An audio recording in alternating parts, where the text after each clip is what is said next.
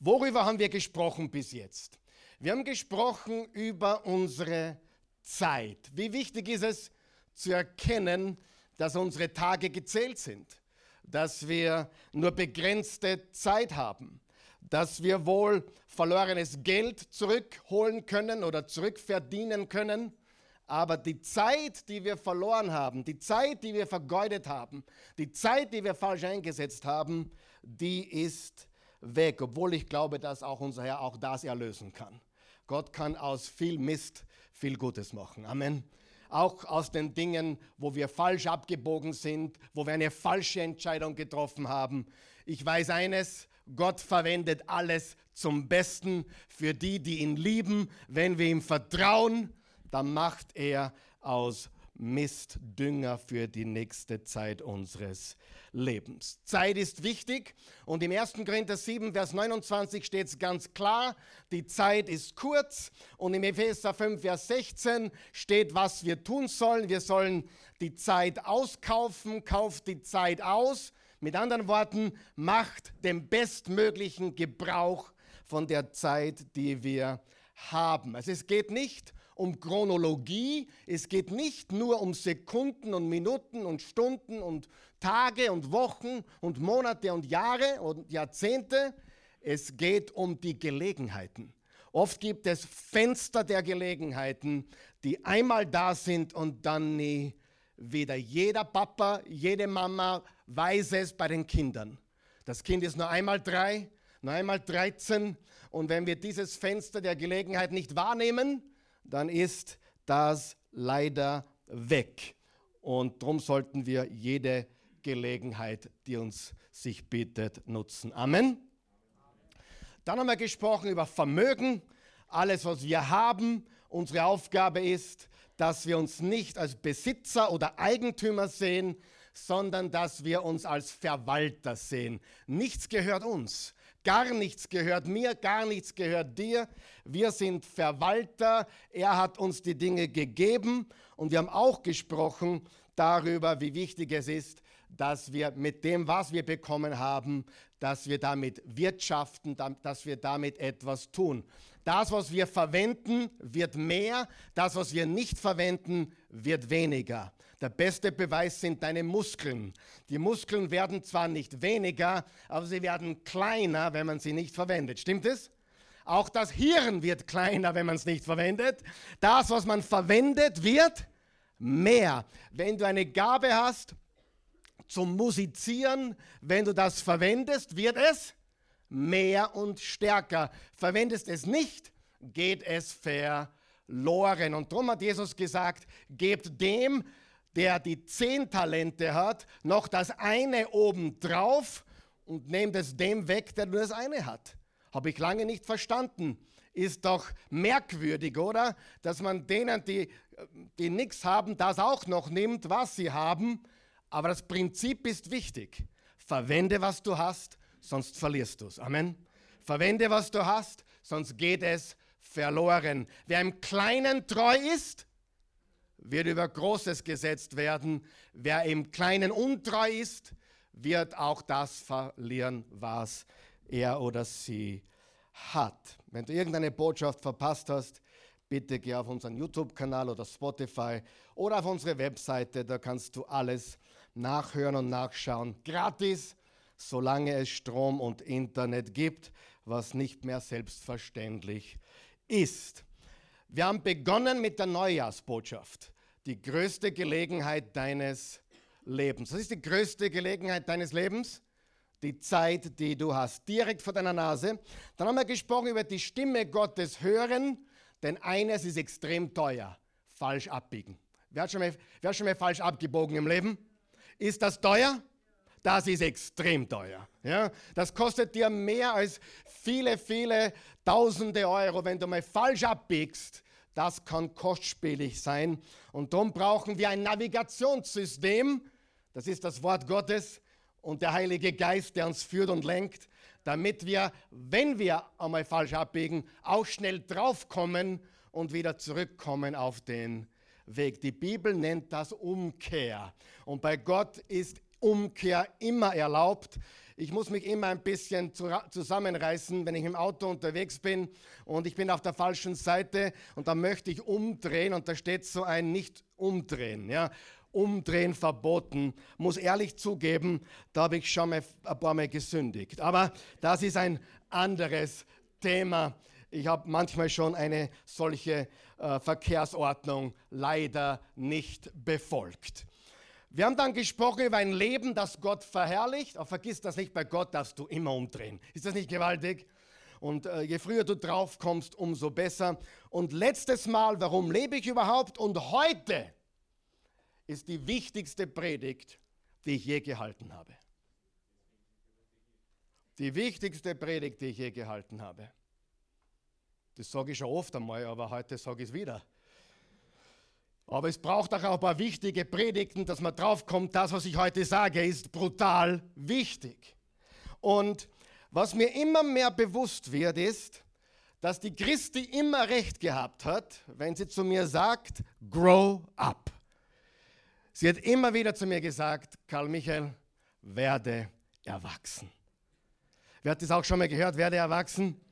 Das sollten wir alle bei Zeiten hören also diese Predigt wurde von der Christi geschrieben. Ich habe sie zu Papier gebracht.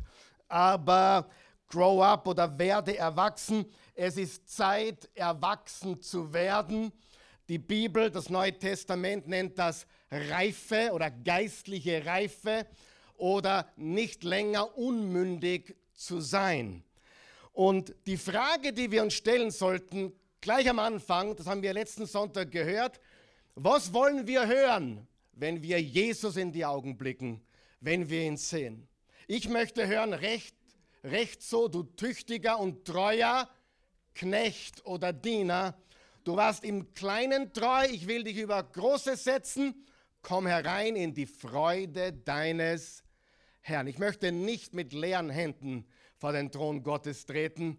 Ich möchte sagen, dass ich mich freue, ihm zu begegnen und dass er sagen wird, das hast du gut gemacht. Nicht perfekt, aber treu und gut und du hast die Dinge getan, die ich dir aufgetragen habe. Es ist Zeit, erwachsen zu werden, liebe Freunde.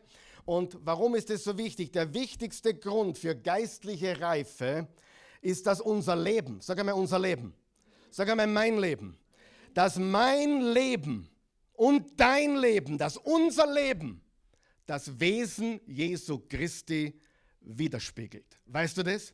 Das ist eigentlich, was ein Jesus-Nachfolger zu tun hat.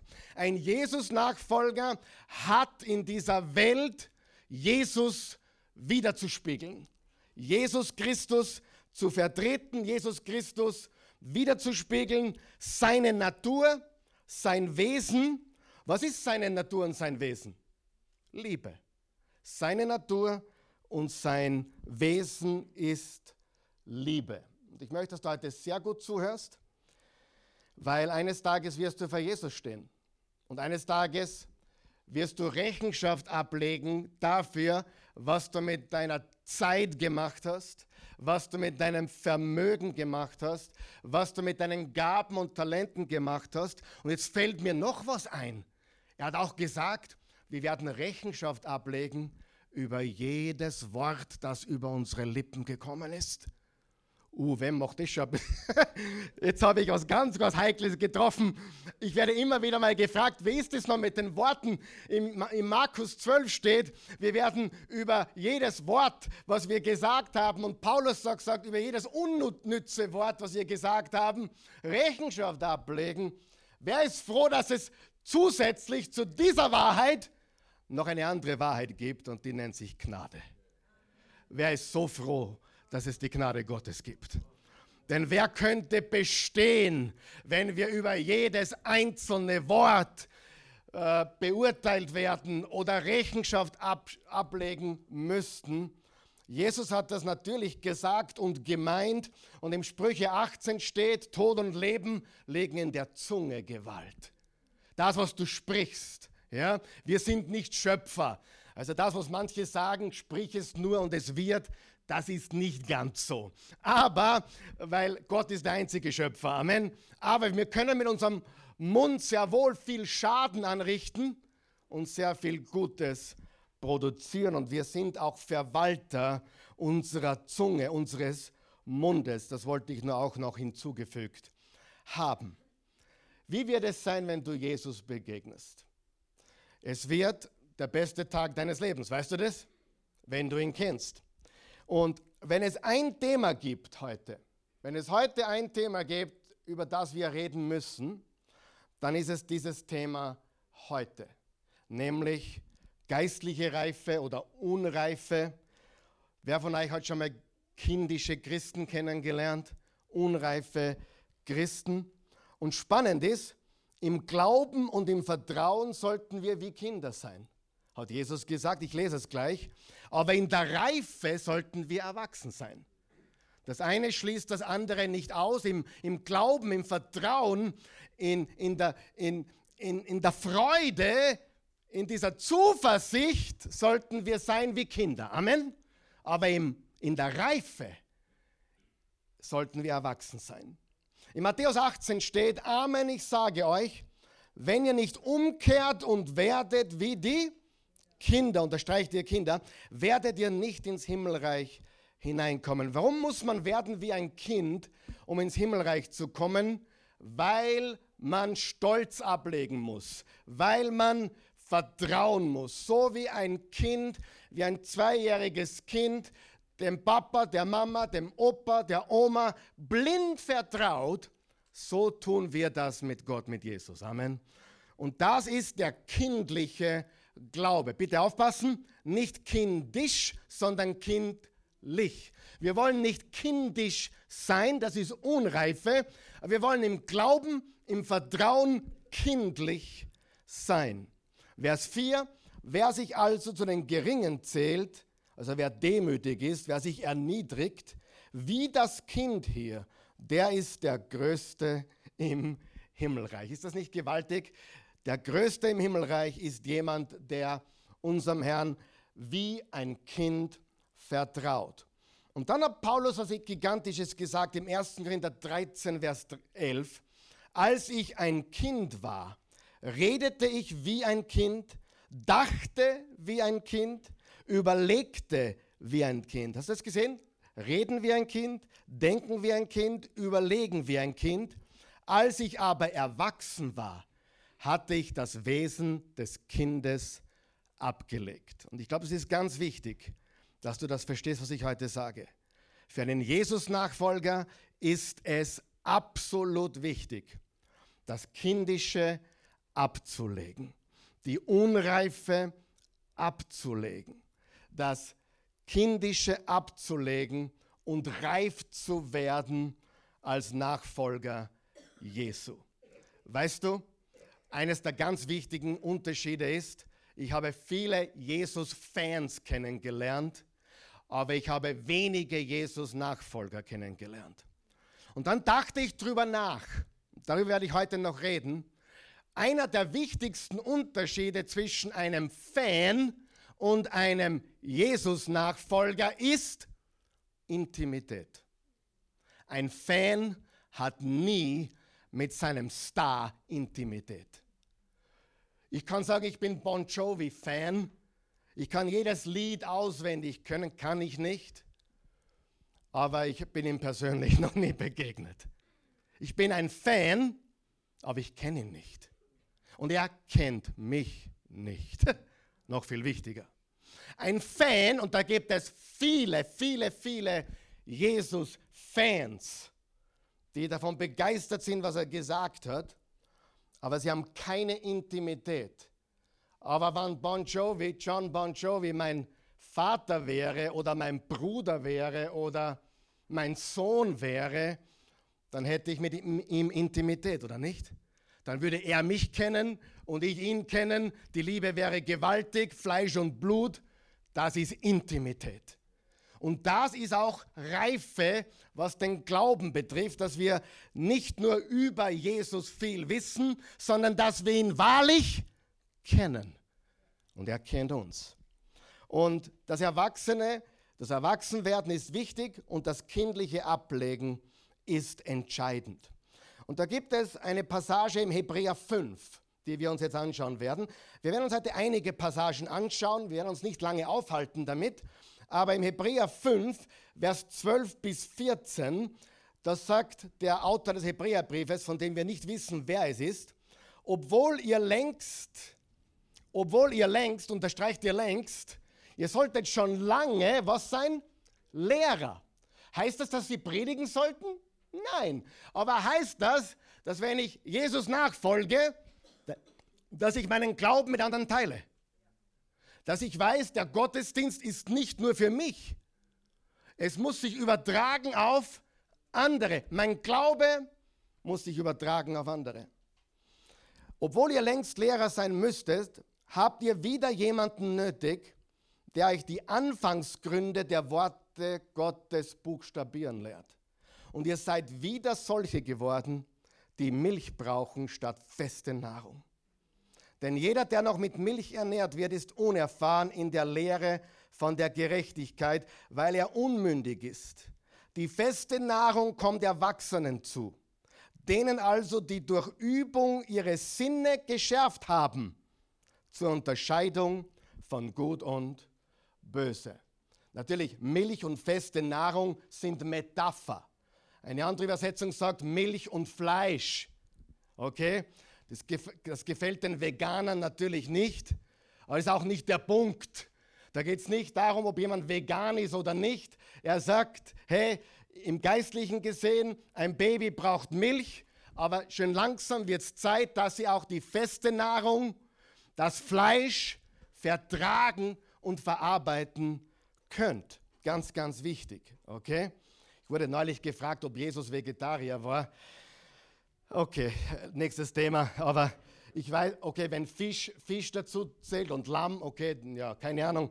Mach dir du dein Bild, ja. Äh, aber weniger Fleisch essen ist sicher gesund, oder? Wie auch immer, nächstes Thema, ja. Auf jeden Fall, ihr solltet längst Lehrer sein, aber ihr braucht Menschen, die euch wieder die Anfangsgründe vom Wort Gottes buchstabieren. Und jetzt passt bitte auf, der Hebräerbrief wurde 30 Jahre in etwa nach der Auferstehung Jesu Christi geschrieben. 30 Jahre. Und warum sagt er hier, ihr solltet längst Lehrer sein? Weil 30 Jahre ist eine lange Zeit, oder? In 30 Jahren sollte man reif geworden sein. Es passiert so, jemand kommt zu Christus. Viele von euch sind in den letzten zehn Jahren zu Christus gekommen. Viele, viele hier, viele auch online. Viele sind zu Jesus Christus gekommen. Und wenn ein Mensch aus der Welt, einige in der Corona-Zeit, einige sitzen hier jetzt und online, die während der Corona-Zeit Jesus gefunden haben. Ist das nicht gewaltig? Sie haben ihn gefunden. Und dieser Mensch der zu Christus kommt, kommt in ein komplett neues Umfeld. Eine komplett neue Welt, nämlich ins Himmelreich. Richtig? Buchstäblich hineingeboren in eine neue Welt. Im 2. Korinther 5, Vers 17 steht, ist jemand in Christus, ist ein neuer Mensch. Was ist er? Ein neuer Mensch, eine neue Schöpfung. Das Alte ist vergangen, siehe, Neues ist geworden. Die Herausforderung ist, die Herausforderung ist, dass wir oder dass jemand, der zu Christus findet, das alte Denken mitnimmt. Sie nehmen das alte Denken mit. Stimmt's nicht? Wir nehmen es mit. Natürlich. Äh, wir haben immer noch ähnliche Gedanken wie am vor vorherigen Tag, wenn wir zu Christus kommen. Wir nehmen das alte Denken mit und das kreiert einen Konflikt in unserem Kopf, das kreiert Verwirrung. Und im Kolosser 1 steht, er hat uns aus der Gewalt der Finsternismächte befreit und uns unter die Herrschaft seines geliebten Sohnes gestellt. Ja, durch ihn. Durch wen? Durch ihn, unseren Herrn, wurden wir, was? Freigekauft und durch ihn sind uns die Sünden vergeben. Freunde, wenn du verstehen würdest, was hier steht, und das glaubst, dann würdest du jetzt auf und abspringen, wie wenn du ein Argentinien-Fan bist, als Messi das Siegestor geschossen hat. Wenn du verstehen würdest, was hier steht, wenn du es wirklich verstehen würdest, ich weiß, die viele verstehen es, und wir wollen jetzt auch nicht den Gottesdienst äh, da irgendwie verändern, indem alle aufspringen, aber noch einmal, er hat uns aus der Gewalt der Finsternismächte befreit und uns unter die Herrschaft seines geliebten Sohnes gestellt, Jesus. Ja, durch ihn, unseren Herrn, wurden wir freigekauft und durch ihn sind uns die Sünden vergeben. Das ist ein gewaltiges, gewaltiges Wort. Und das ist ein Ereignis, was stattgefunden hat, wenn du Jesus dein Leben gegeben hast, wenn du ihn als Herrn und Erlöser angenommen hast, dann hat dieses Ereignis stattgefunden. Ja? Und das sollte, darauf sollte ein Prozess folgen. Sag einmal Prozess. Es gibt ein Ereignis, nämlich die neue Geburt. Ich werde ein neuer Mensch durch den Glauben an Jesus. Und darauf folgt ein Prozess. Und wenn ich mir die christliche Landschaft anschaue, muss ich sagen, viele sind unterentwickelt. Viele sind unterentwickelt. Freunde, nicht böse sein, aber die Gitterbetten sind voll. Und wenn die Gitterbetten voll sind, dann gibt es auch keinen Platz, dass neue Babys nachkommen. Und das ist eines der größten Probleme, die wir haben im Reich Gottes. Dass Christen nicht reif werden. Dass Christen nicht wachsen im Glauben. Natürlich rede ich zu niemandem von euch. In der Oase Church sind alle sehr, sehr reif und sehr, sehr weit. Aber wir reden über alle anderen, die heute nicht da sind. Aber diesem Ereignis der neuen Geburt oder der Bekehrung oder wie immer du das nennen willst, sollte ein Prozess folgen. Und dieser Prozess nennt man geistliches Wachstum. Und traurig, auch das habe ich schon gesehen, manche wachsen gar nicht und fallen dann irgendwann einmal weg. Ich habe jetzt nicht gesagt, dass sie ihr Heil verloren haben. Das kann ich nicht beurteilen. Darf ich mal ganz ehrlich zu euch sein? Manche Menschen in YouTube oder auch in anderen Gemeinden, die wollen ständig wissen, wer gerettet ist und wer nicht gerettet ist. Wisst ihr was, wenn mir jemand fragt, sage ich, ich weiß nicht. Das weiß nur der Herr. Weißt du, dass man einen, einen Christen nicht äußerlich erkennen kann? Weißt du das? Es gibt Menschen, die schauen gläubig aus, sind es aber nicht. Und es gibt Menschen, die schauen aus, wie wenn sie gerade von einer Bar um 5 Uhr früh nach Hause gekommen sind.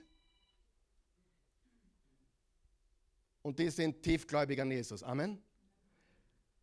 Und immer wieder wird uns in der Bibel gesagt, schau nicht auf das Äußere. Schon bei König David fiel die Wahl auf den Hirtenjungen David und Samuel brauchte die Korrektur. Samuel, na, der ist es nicht. Und der ist es auch nicht. Es ist der Jüngling, der die Schafe hütet. Aber schau nicht auf das Äußere, denn Gott schaut auf das Herz. Ich will das noch einmal betonen. Keiner von uns weiß, wer Christ ist und wer nicht. Natürlich, wenn es jemand bekennt und lebt, an den Früchten werdet ihr sie erkennen. Aber wenn du jetzt die Maria-Hilfer-Straße oder die Kärntner Straße auf und ab gehst, kannst du unmöglich sagen, wer Christ ist und wer nicht. Du kannst auch nicht sagen, alle Katholiken sind so oder so, oder alle, die in die Oase kommen, sind so oder so, oder alle, die pfingstlich sind, sind so oder so. Wisst ihr was? Es gibt überall Leute, die im Reich Gottes sind und die es nicht sind. Und ich möchte das nochmal betonen. Ich wurde angesprochen, schon mehrmals jetzt, weil ich den Benedikt ein bisschen gelobt habe. Wie kann man das machen, haben einige gesagt, die so ganz extrem gegen den Katholizismus sind. Ich habe mit dem Papst auch nichts am Hut. Aber ich glaube nicht, dass Papst Benedikt gestorben ist. Ich glaube, dass der kleine Peppi gestorben ist, der Josef. Und der Josef ist nicht derselbe, der die Mütze aufhatte. Egal wer du bist, Doktor, Magister, äh, Doktor, Doktor, Doktor, du wirst als kleiner Kali, als kleiner Peppi, als kleiner Michi, als kleine Susi sterben. Und da fragt Gott nicht danach, warst du Papst oder warst du Doktor der Medizin? Wer am Sterbebett bist du Josef. Und drum kann ich das sagen. Das Papsttum ist sicherlich nicht das, was ich vertrete. Aber egal, was jemand Lebzeiten war oder ist, am Ende des Lebens, am Ende des Lebens stirbt der Mensch. Das einzelne Herz. Seid ihr noch wach? Und darum würde ich nie sagen, Hitler ist in der Hölle oder der ist im Himmel. Ich weiß es nicht. Amen. Ich meine, das war jetzt ein sehr extremes Beispiel. Ich meine, da könnte man es vermuten, dass es so ist. Aber ihr wisst, was ich meine, man weiß es nicht, weil der Einzige, der urteilt über das Herz des Menschen, ist der allmächtige Gott. Und ich sage dir, ich habe pfingstliche Prediger kennengelernt und charismatische und baptistische mit der Bibel unter dem Arm. Da habe ich meine Zweifel. Ich habe Heuchelei in der Kirche gesehen noch und das kannst du gar nicht vorstellen. Nur weil jemand in eine Baptistenkirche geht oder in die Oase geht oder egal wohin geht, heißt das nichts. Am Ende des Tages war der Schächer am Kreuz gerettet. Amen. Und manche Bibeltheologen, die die Bibel besser kennen als du und ich, die Theologie studiert haben, kannten ihn gar nicht. Drum, bitte, ich möchte heute auch ein bisschen pastoral wirken. Hören wir auf zu beurteilen, welcher Mensch das drin ist und draußen. Wir wissen es nicht. Amen. Wir wissen es nicht. Ein Christ kann man äußerlich nicht erkennen. Sollte man vielleicht. Man, bei der Bernadette würde man schon sich wundern, wenn sie keine Christin wäre. Richtig? Bei manchen wundert man sich, was, du glaubst auch? Du, wurdest du in Zitronensaft getauft? Oder? Äh, mein Punkt ist, äußerlich sieht man es nicht. Es gibt Christen mit Glotzen und es gibt Nicht-Christen mit Glotzen. Es gibt wunderschöne Blondinen mit blauen Augen, die Christen sind, und es gibt wunderschöne Blondinen mit blauen Augen, die weit weg von Jesus sind. Amen. Wir können es äußerlich nicht festmachen. Haben wir das verstanden? Warum sage ich das so deutlich?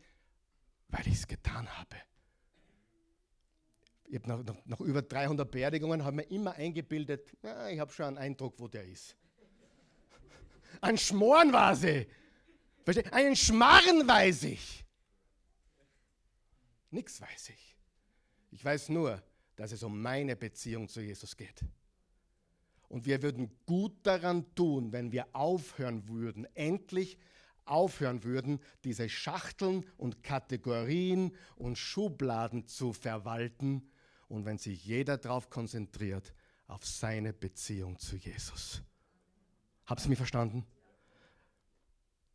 Ich sehe das, was abgeht auf YouTube. Die eine Gruppe verteifelt die Gruppen und die andere Gruppen verteifelt zurück. Und dann kennst du sich jemand auskennen. Und ich sage dir, es ist wurscht, wer wem verteufelt. Hast du mich gehört? Wurscht, wer jemand verteufelt. Deine Aufgabe ist deine Beziehung zu Jesus. Nicht in welcher Gruppen du dabei bist oder welche, welche, ob die Charismatiker errettet sind oder die Pfingstler oder die Baptisten, völlig egal. Deine Aufgabe ist, eine persönliche Beziehung zu Jesus zu haben. Alles andere ist nicht wichtig in dem Sinne. Gut, also dieser Prozess, der muss folgen. Und viele sind unterentwickelt, habe ich gesagt. Und manche, die gar nicht wachsen, fallen früher oder später weg. Und es ist Gottes Auftrag an dich und mich, dass wir wachsen. Ich möchte euch etwas zeigen, jetzt, was mich sehr fasziniert hat, nämlich der Apostel Paulus hat angedeutet, ich sage angedeutet, es ist nicht festgemacht, aber er hat angedeutet, dass man in fünf Jahren, in fünf Jahren, ist fünf Jahre lange oder kurz? Wenn jetzt jemand gläubig wird, fünf Jahre später, Ist das lange oder kurz? Paulus hat gesagt, in fünf Jahren sollte man ein reifer Christ sein. Wie komme ich drauf? Paulus hat die Korinther, Apostelgeschichte 18, zum ersten Mal besucht, ungefähr 50 nach Christus. Ein Jahr auf oder ab, aber ziemlich sicher 50 nach Christus. Und dann hat er einen Brief geschrieben, das ist nicht der erste Korintherbrief, eigentlich der zweite Brief, was er geschrieben hat, wurde dann der erste Korintherbrief in unserer Bibel. Und der wurde verfasst 55 nach Christus. Wann, wann, wann hat Paulus die erste Oase Church in Korinth gegründet? Spaß, war jetzt ein Spaß, ja. Die erste Gemeinde 50. Da wurden die Menschen gläubig. Fünf Jahre später schrieb er folgende Worte im 1. Korinther 3. Und ich, meine Brüder und Schwestern, konnte nicht zu euch reden als zu Geistlichen, sondern als zu fleischlichen Menschen, als zu Unmündigen in Christus. Milch habe ich euch zu trinken gegeben und nicht feste Speise, denn ihr konntet sie nicht vertragen. Ja, ihr könnt sie auch jetzt noch nicht vertragen denn ihr seid noch fleischlich oder ungeistlich oder unreif. Solange nämlich Eifersucht und Streit und Zwietracht unter euch sind, seid ihr da nicht fleischlich und wandelt nach Menschenweise? Denn wenn einer sagt, ich gehöre zu Paulus, der andere aber ich zu Apollos, seid ihr da nicht fleischlich. Der eine hat den Star-Prediger, den gerne hört, und der andere hat den Star-Prediger. Und nein, das ist mein Lieblingsprediger. Und Paulus sagt, das ist absolut kindisch. Es geht um Jesus. Amen. Und eines der Merkmale eines reifen Christen ist es, dass er auch von den Sünden anderer nicht enttäuscht ist im Sinne, wenn jemand vom, vom, vom, vom Podium fällt ich habe es immer wieder gesehen, für viele Christen bricht die Welt zusammen. Aber wenn du bei Jesus bist, wenn du auf Jesus schaust, weißt du, jeder Mensch auf dieser Welt kann ganz tief fallen. Stimmt das? Und wir sollten nie unsere Augen auf Menschen haben, egal wie wir sie schätzen. Wir sollten unsere Augen immer auf Jesus setzen. Wenn ich von hier in die Innenstadt möchte, welche Möglichkeiten habe ich? Ich könnte die Badnerbahn nehmen, oder? Stephansplatz, Karlsplatz, Innenstadt. Aber sagen wir mal ohne Badnerbahn, ich könnte in die Innenstadt spazieren, habe ich schon gemacht. Von Mödling, Stephansdom, 17 Kilometer. Ja, mein Junge, mein Junge hat mich überredet, drei, drei Viertelstunden. Kein Problem. Und dann haben wir uns einen guten Hamburger gegönnt in der Innenstadt. Bei Five Guys. Kennt jemand Five Guys? Ja, sehr teuer, aber um heißer besser wie McDonald's. Also ich muss ganz, ganz ehrlich sagen. Ich könnte zum Stephansplatz spazieren, oder? Zehn Kilometer, bei normalen Gehen zweieinhalb Stunden von hier. Ich könnte mit dem Rad fahren. Sag mal, ich gehe und du fährst mit dem Rad. Wer ist schneller? Ja, hoffentlich du sonst müssen wir wahrscheinlich über was anderes reden. Du fährst mit dem Fahrrad 10 Kilometer, das dauert nicht zweieinhalb Stunden, sondern eine halbe Stunde. Ja, einen 20er Schnitt müssen wir schon hinkriegen, oder? Okay, 40 Minuten. Einige Rennradfahrer würden jetzt sagen 17 Minuten. Oder ich könnte mit dem Auto fahren. Und wenn kein Stau ist, bin ich mit dem Auto schneller oder mit mit dem Elektroscooter könnte ich auch fahren. Aber alle erreichen wir das Ziel. Und so ähnlich ist es im Glauben. Und so ähnlich ist es mit dem geistlichen Wachstum. Manche Christen sind Spaziergänger. Manche sind Radlfahrer. Und manche fahren gern schnell, schneller mit dem Auto oder mit dem Moped oder mit dem Roller. Und die wachsen schneller. Versteht ihr den Vergleich? Ist okay. Ich habe kein Problem, ich persönlich habe null Problem, wenn jemand wächst, auch wenn es ein bisschen langsamer ist. Das Tragische ist, viele drehen sich im Kreis und sterben in der Wüste. Das ist das Tragische an der ganzen Geschichte. Und die Frage, die wir uns stellen sollten, ist, wie sehr willst du es und wie schnell bewegst du dich? Wie, wie sehr willst du das? Und der Schlüssel ist klar. Du musst das Wort Gottes hören und danach handeln. Jesus hat gesagt, wer meine Rede hört und tut, der gleicht einem klugen Menschen, einem weisen Menschen, der sein Haus auf Fels baut. Wenn dann der Wolkenbruch kommt, wenn der Regen niederfällt und der Sturm bläst, wird es nicht einstürzen, denn es ist auf Fels gebaut.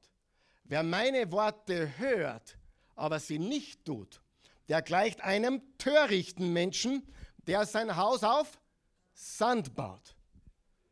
Der Wolkenbruch geht nieder, die, Hoch, die Hochwasser kommen, der Regen, der Sturm und das Haus stürzt ein und sein Fall war groß, weil es auf Sand gebaut.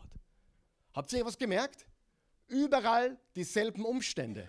Wolkenbruch, Regen, Sturm, Hochwasser. Dieselben Umstände, anderes Ergebnis. Und sie haben auch alle dasselbe getan. Nein, getan nicht, aber gehört.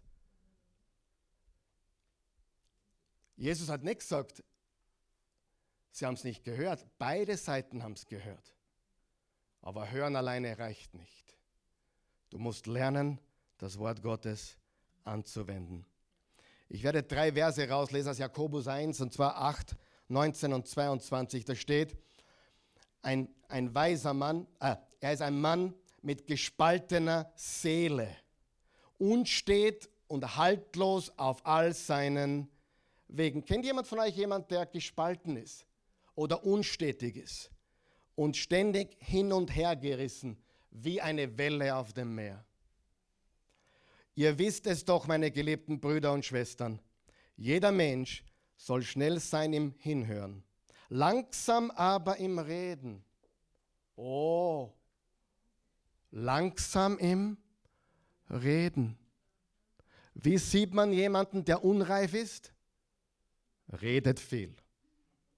Ja? Das Predigen zählt nicht dazu.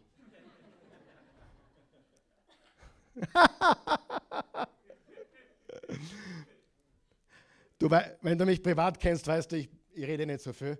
Ähm, kommt drauf an, wie man mich erwischt. Aber sinnloses Gerede.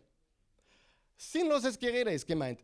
Nur reden um des Redens willen ist ein Zeichen von Unreife. Und langsam zum Zorn.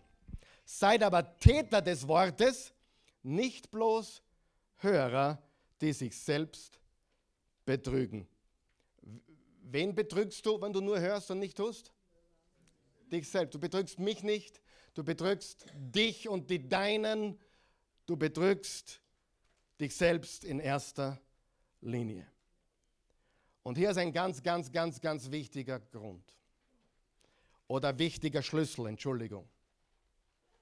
Ein ganz wichtiger Schlüssel. Ich hoffe, dass du hörst das, was ich sage. Und du kannst es gleich überprüfen. Komme ich am Sonntag, komme ich in den Gottesdienst, weil ich Wachstum suche oder weil ich Unterhaltung suche? Schreibt er das auf. Wachstum oder Unterhaltung? Wachstum oder Unterhaltung? Wer hat das schon gemerkt, der schon länger dabei ist? Es gibt viele Christen, die wollen unterhalten werden. Das sind dann die Gemeindetouristen. Warum sind sie? Es gibt auch Gemeindeterroristen, aber das ist ein anderes Thema. Äh, Gemeindetouristen. Was sind Gemeindetouristen? Der Pastor sagt einen Satz, der mir nicht gefällt. Und wegen dem einen Satz, der mir nicht gefällt, suche ich das weiter. Weißt du, wie unreif das ist? Ich dir was sagen? Wenn du schon mehr als drei Monate hier bist und noch keinen Satz gehört hast, der dir nicht gefällt, dann wart nur einen Monat, weil der kommt. Wenn du zehn Jahre da bist und du sagst, alles, was der Karl Michael sagt, ist gut und richtig, Entschuldigung, hast du kein Hirn. Weil Gott hat dir ein Hirn gegeben zu denken und zu urteilen. Oh, oh, die Bibel sagt urteilen nicht. Nein, verurteilen nicht. Weißt du, dass du urteilen musst? Ist das wahr? Ist das Lüge? Ist das richtig? Ist das falsch? Ich hoffe, du urteilst über Wahrheit und Lüge. Wenn du die Nachrichten aufmachst oder anschaust und du urteilst nicht für dich, ob das richtig oder falsch ist, dann wirst du gedacht und du denkst gar nicht mehr. Du wirst vom System gesteuert. Liebe Freunde, es wäre ein Wunder, wenn du ein halbes Jahr da bist und noch nie was gehört hast, was dir nicht ganz gefällt. Verstehst du das? Aber weißt du, du bist reif oder viele hier sind reif und sagen, naja, jetzt bin ich drei Jahre da, jetzt habe ich ein paar Sätze gehört, die mir nicht so gefallen oder ich sehe es anders. Aber ich kenne den Karl Michael. Der Mann wenigstens, so wie er sagt. Und er ist ein Mensch und ich weiß, dass ich, wenn ich weitergehe, wahrscheinlich noch viel mehr Sachen höre, die mir nicht gefallen. Richtig? Wir müssen erwachsen werden, versteht's das? Ich, du, wir.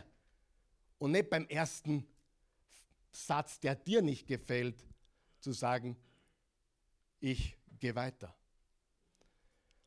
Und wir haben einen ganz großen Gemeindetourismus im Leib Christi.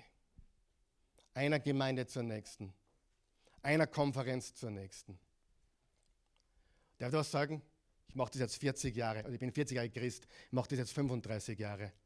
Ich kann dir versichern, diese Menschen wachsen nicht.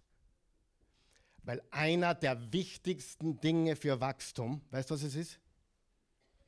Du wirst geprüft, du wirst getestet, du wirst herausgefordert. Du darfst auch mal was hören, was dir nicht gefällt und drüber nachdenken. Vielleicht kommst drauf, der Karl Michael hat wirklich was Falsches gesagt, auch okay. Oder du kommst drauf, pa, ich dachte, es war falsch, aber es hat mir weitergeholfen. Und nur wenn du geprüft wirst, kannst du wachsen. Amen. Wir wachsen nicht am Kirtag.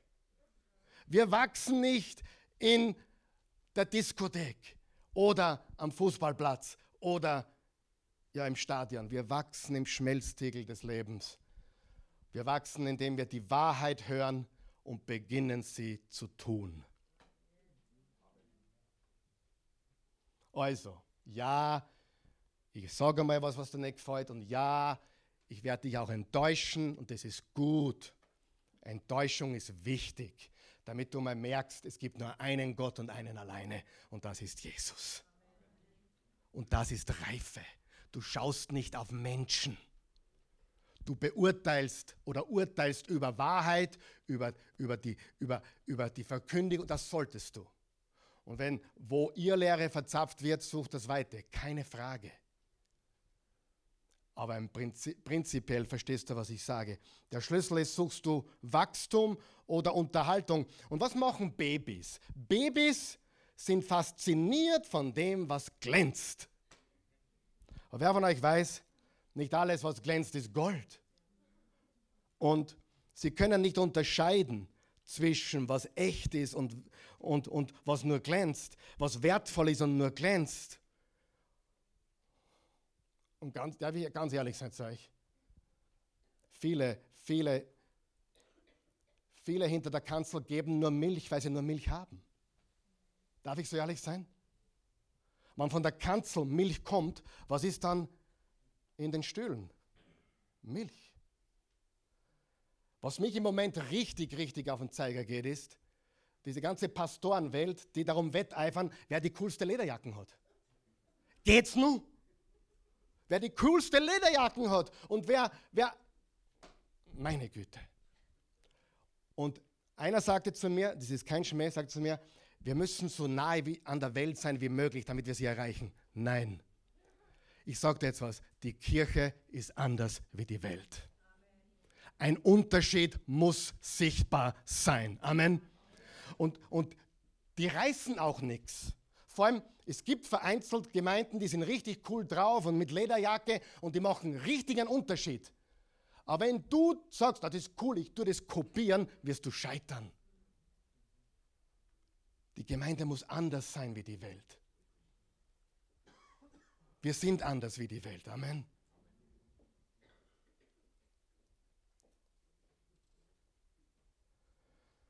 Als Jesus-Nachfolger wirst du nicht immer populär sein. Ist uns das klar? Da ist ein Unterschied. Und meiner Meinung nach kannst du alles haben, gib mir Jesus. Manchmal sagen Leute, ich kann nicht vergeben. Warum kannst du nicht vergeben? Weil du unreif bist. Darf ich so ehrlich sein? Wenn du Jesus kennst, kannst du vergeben. Aber ich kann ihn nicht lieben. Ja, du bist noch unreif. Weil Jesus sagt, liebt eure Feinde. Wenn, wenn du mir was richtig Böses tust, gehe ich dir wahrscheinlich aus dem Weg. Aber ich werde für dich beten und ich werde einen Weg suchen, dich weiter zu lieben. Richtig? Vergebung ist Reife. Sagen wir noch wach. Den anderen zu leben ist Reife. 1. Korinther 12, Vers 31. Ihr eifert nach den größeren Gaben. Dann will ich euch einen, einen Weg zeigen, der weit besser ist. Das ist der letzte Vers im Kapitel 12 von 1. Korinther. Da geht es um die Geistesgaben. Da geht es um die Gaben. Und dann sagt Paulus, wenn ihr wirklich einen Durchbruch wollt, dann zeige ich euch einen besseren Weg. Und was kommt nach Kapitel 12? Kapitel 13. Und was sagt er da? Wenn ich mit Menschen und mit Engelzungen rede, aber keine Liebe habe, so bin ich ein tönendes Erz, eine lärmende Zimbel. Und wenn ich die Gabe prophetischer Rede habe und alle Geheimnisse kenne und alle Erkenntnis besitze, und wenn ich allen Glauben habe, Berge zu setzen, aber keine Liebe habe, so bin ich nichts. Und wenn ich all meine Habe verschenke und mein, mein Leib dahin gebe, dass ich verbrannt werde, aber keine Liebe habe, so nützt es mir nichts. Die Liebe hat den langen Atem. Äh, gütig ist die Liebe, sie eifert nicht. Sie, die Liebe prahlt nicht, sie bläht sich nicht aus. Sie ist nicht taktlos, sie, sie sucht nicht das Ihre, sie lässt sich nicht zum Zorn reizen, sie rechnet das Böse nicht an, sie freut sich nicht über das Unrecht, sie freut sich an der Wahrheit, sie trägt alles, sie glaubt alles, sie hofft alles, sie duldet alles. So viel zu geistlicher Reife geistlicher Reife. Jemand, der ein prophetisches Wort für dich hat, das sagt überhaupt nichts über seine geistliche oder ihre geistliche Reife. Der Liebeswandel sehr wohl. Vergebung sehr wohl. Wie gut jemand predigen kann, sagt nichts. Der Liebeswandel, das Leben sehr wohl. Amen. Und im 1. Korinther 11 sind wir immer noch. Warum sind wir eigentlich so viel im 1. Korinther? Weil die waren richtig unreife Christen. Da sagt er, seid meine Nachahmer gleich wie auch ich Nachahmer des Christus bin. Und dann im Epheser 4, und er selbst hat die einen als Apostel eingesetzt, die anderen als Propheten, andere als Verkündiger des Evangeliums und wieder andere als Hirten und Lehrer, um die Heiligen auszurüsten, die Gläubigen, für die Ausübung ihres Dienstes.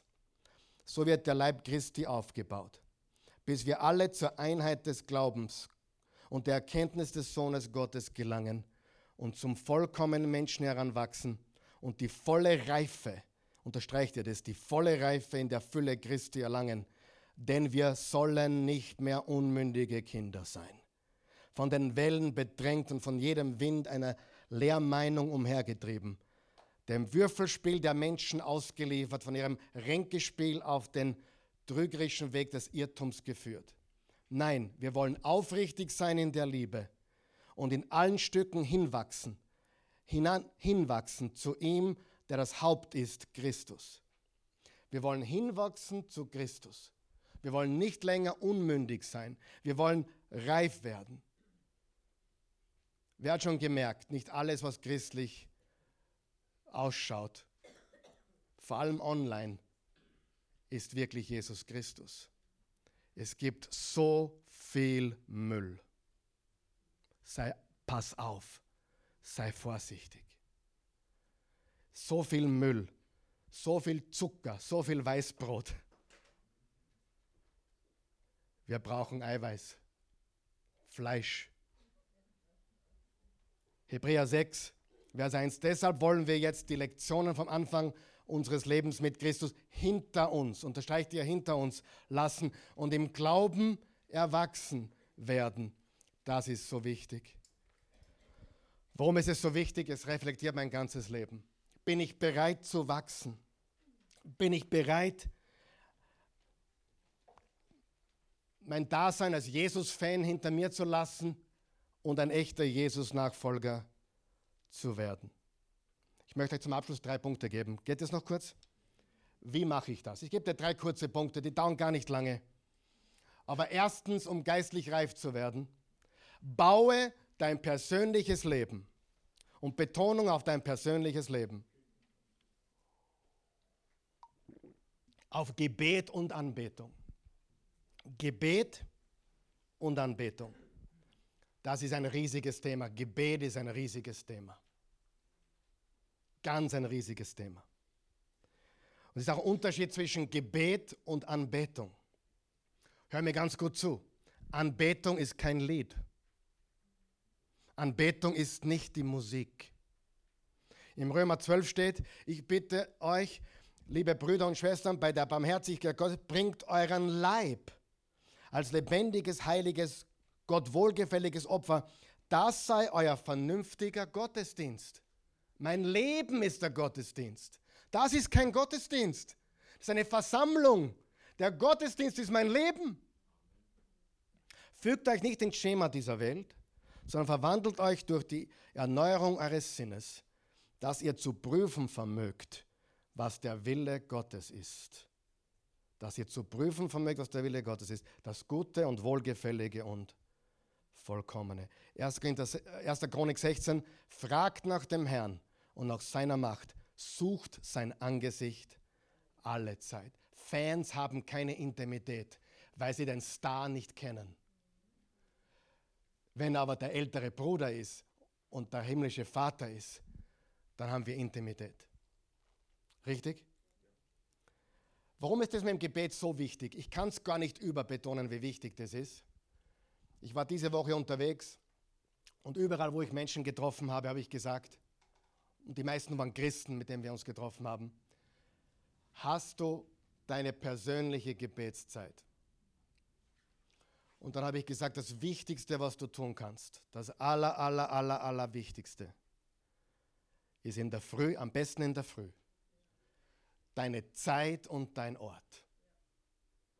Dein Stuhl, deine Couch, wo du dich, dein Bett, wo du dich niederkniest, deine Zeit und dein Ort, wo du Gott suchst. Und ich möchte jetzt ganz Klartext reden. Darf ich das nochmal? Ich mache sowieso.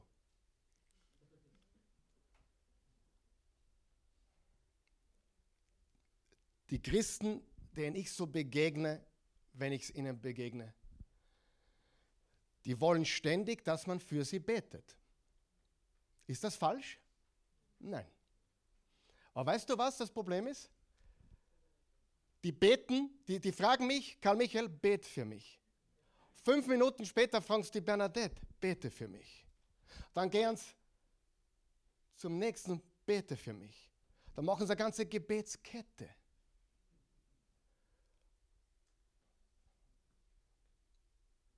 Bin ich dagegen? Nein. Aber wenn du selber nicht lernst zu beten, hast du nicht verstanden, was beten ist. Einmal in fünf Jahren bitte ich jemanden für mich zu beten. Oder in drei Jahren. Und wenn es einmal jetzt Monat wäre, wäre es auch okay. Aber du brauchst dein persönliches Gebetsleben da ändert sich etwas. Jetzt sage ich was ganz was Hartes, aber es ist die Wahrheit.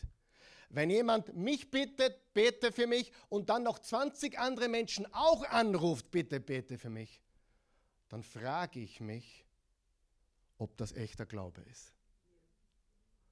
Weil meine Bibel sagt, dass Gott uns beim ersten Mal hört. Das Problem ist also nicht, oder die Lösung ist also nicht, dass die ganze Welt für dich betet. Die Lösung für dein Leben ist, dass du lernst zu beten. Haben wir das verstanden? Und ich will es ganz knallhart sagen, Menschen, die überall und ständig um Gebet bitten, sind geistlich unreif.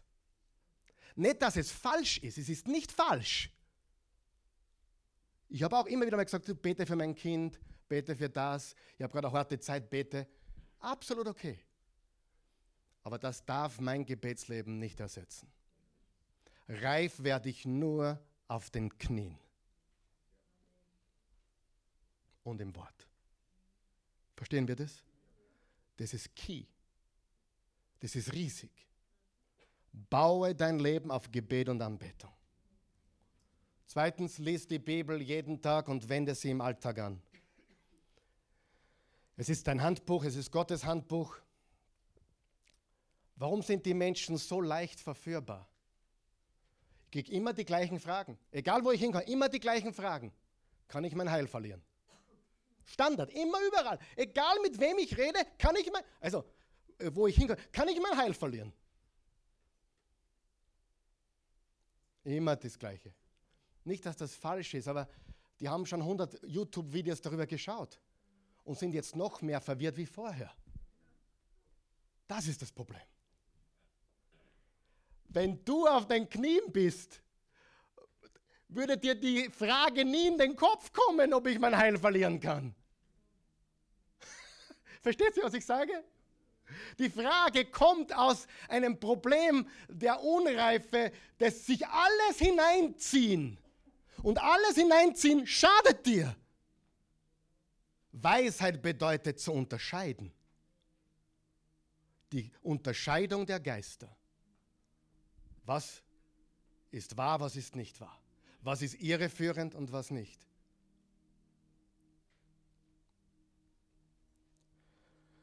Und drittens, wir versammeln uns und öffnen uns. Ich möchte auch das kurz betonen. Es ist wichtig, dass du dich einbringst, dass du dich versammelst mit uns und vor allem auch online. Diese Woche, wie gesagt, war ich ein bisschen unterwegs und habe mich jemand, Oase-Zuschauer, und dann kam die Frage, soll ich mir eine Gemeinde suchen? jeden Sonntag dabei, Livestream, ja? Sage ich natürlich, suche dir in deiner Nähe eine gute Gemeinde. Da bin ich auf Google gegangen, habe geschaut, was es gibt. Weil nicht alles, was Gemeinde sich nennt, ist gut. Amen. Gesetzlichkeit ist nicht gut. Übergeistlichkeit ist nicht gut. Komischheit ist keine Gabe des Heiligen Geistes. Dann haben wir geschaut auf Google, was es in der Nähe gibt. Und ich habe eine Gemeinde gefunden, habe gesagt, darüber weiß ich einiges, da geht ihr hin. 45 Minuten Autofahrt, kein Problem. Und Oase am Abend, später aber schaut, dass ihr in eine physische Gemeinde kommt. Muss ich, das, muss ich das sagen als Karl Michael, der eine Online-Kirche hat? Natürlich muss ich das nicht. Warum sage ich es? Weil es die Wahrheit ist und weil ich den Menschen liebe. Online ist Zubrot.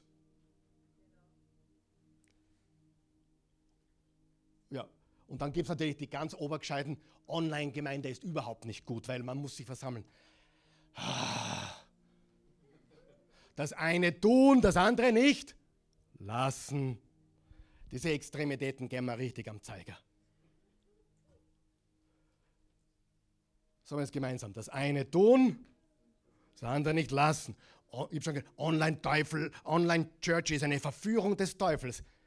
Jein. Wenn du fünf Minuten von hier weg lebst und im Bett bleibst obwohl du herkommen könntest und solltest, dann ist das nicht der Weg, dann komm her. Aber wenn du weit und breit drei Stunden weg nichts hast oder eine Stunde oder von mir aus zwei Stunden, wenn es nichts gibt in deiner Umgebung, wo das Wort Gottes wirklich verkündigt wird, dann bleib bei einer Online-Church, einer guten. Richtig? Wir haben heute Leute von Graz hier. Wir haben Leute hier von Amstetten und noch weiter. Wir haben regelmäßig Leute hier vom Müllviertel. Die kommen dort einmal im Monat oder zweimal im Monat. Und sonst sind sie online dabei. Online ist gut. Aber wenn du die Möglichkeit hast, eine gute Gemeinde in deiner Region zu besuchen und dich einzubringen, dann bitte mach das. Und nimm uns als Oase, als Zubrot geistliche Wort Gottes Lehre. Amen. Halleluja. Online Church wird dich nicht dorthin bringen, wo dich eine Ortsgemeinde hinbringen kann. Und jetzt sind wir halt alle am Handy und schauen. In der Einsamkeit oder keine Rechenschaft, keine Verantwortung. Ja, und dann schaut man sich das nächste Video an. Und dann wundert man sich, warum man verwirrt ist. Halleluja. Habt ihr es empfangen heute? Sehr, sehr wichtig. Lass uns erwachsen werden.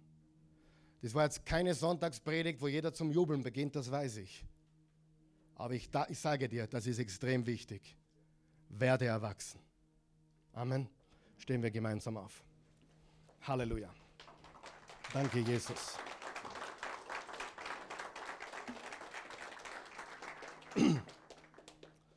Lass uns beten. Vater im Himmel, wir danken dir. Wir loben dich, preisen dich, erheben dich. Wir geben dir alle Ehre. Du bist ein guter, gnädiger Gott. Du bist der eine wahre und lebendige Gott.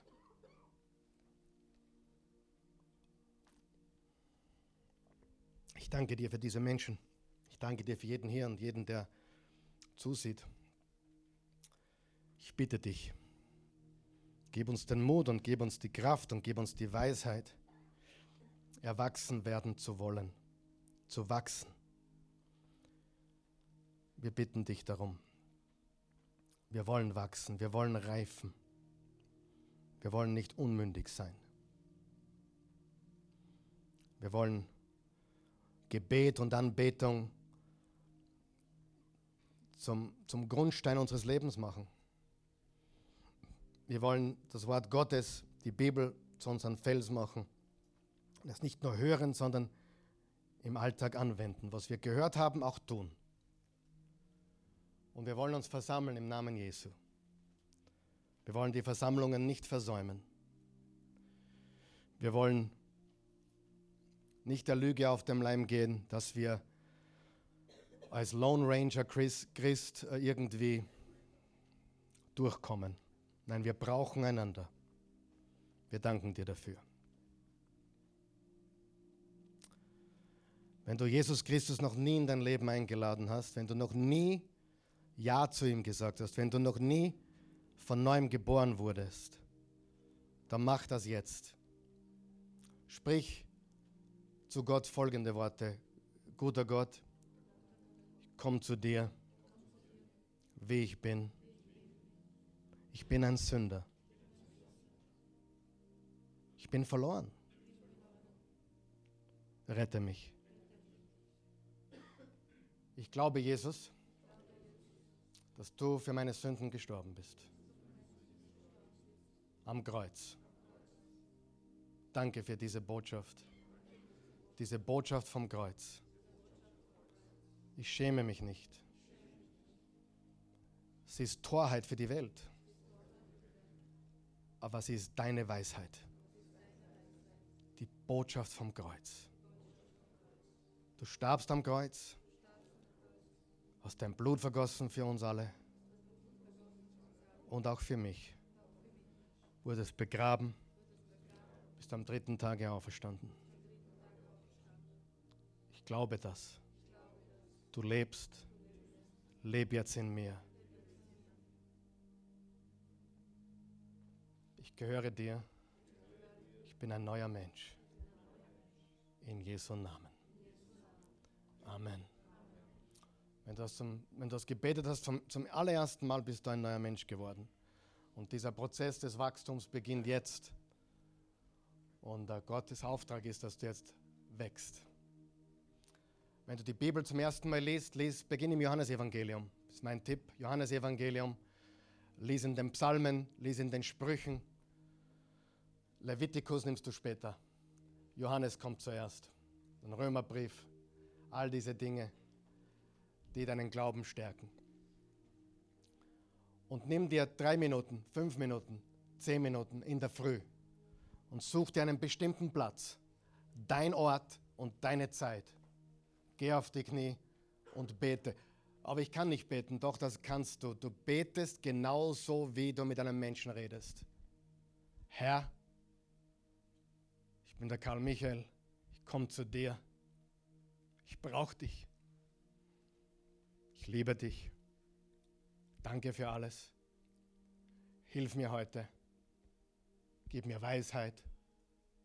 Du weißt, ich habe heute da einen schweren Termin. Bring mich da durch.